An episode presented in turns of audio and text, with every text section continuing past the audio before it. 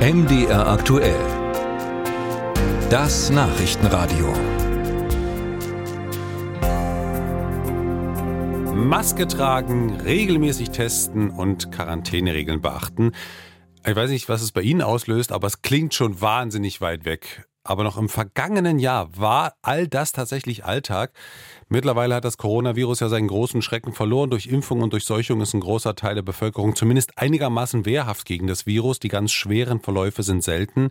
Aber klar, das Virus SARS-CoV-2 gibt es immer noch. Zurzeit steigen auch wieder die Infektionszahlen. Doch was muss ich eigentlich tun, wenn ich mich jetzt positiv teste?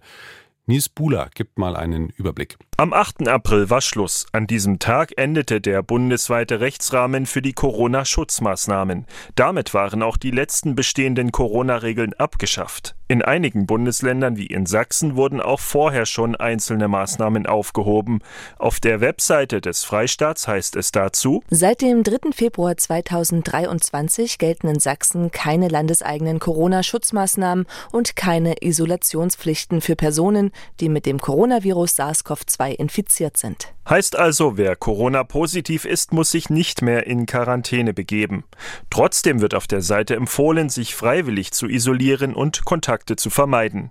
Auch der Leipziger Hausarzt Thomas Lipp befürwortet das. Er rät, in dem Moment, wo du zwei Tage lang symptomfrei bist und der Test negativ, kannst du wieder auf Arbeit gehen. Wer trotz positiven Tests und Symptomen auf Arbeit geht, könnte andere anstecken und dazu beitragen, dass die Krankheitswelle noch größer wird, so der Arzt.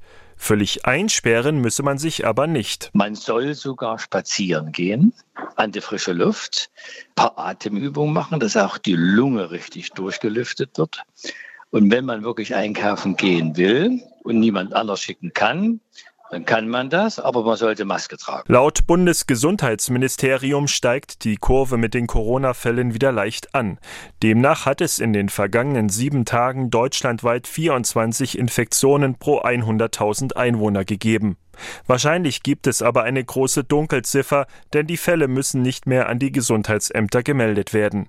Friedrich München, Geschäftsführer der Krankenhausgesellschaft Sachsen, spricht jedoch von einer beherrschbaren Situation für die Kliniken. Das ist, äh, sagen wir in einem niedrigen Bereich haben wir auch äh, da eine Zunahme an Krankenhausfälle zu verzeichnen.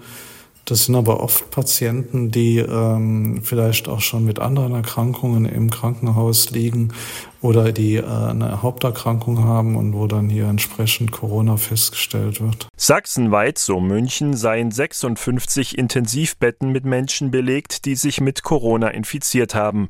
Zehn davon würden beatmet.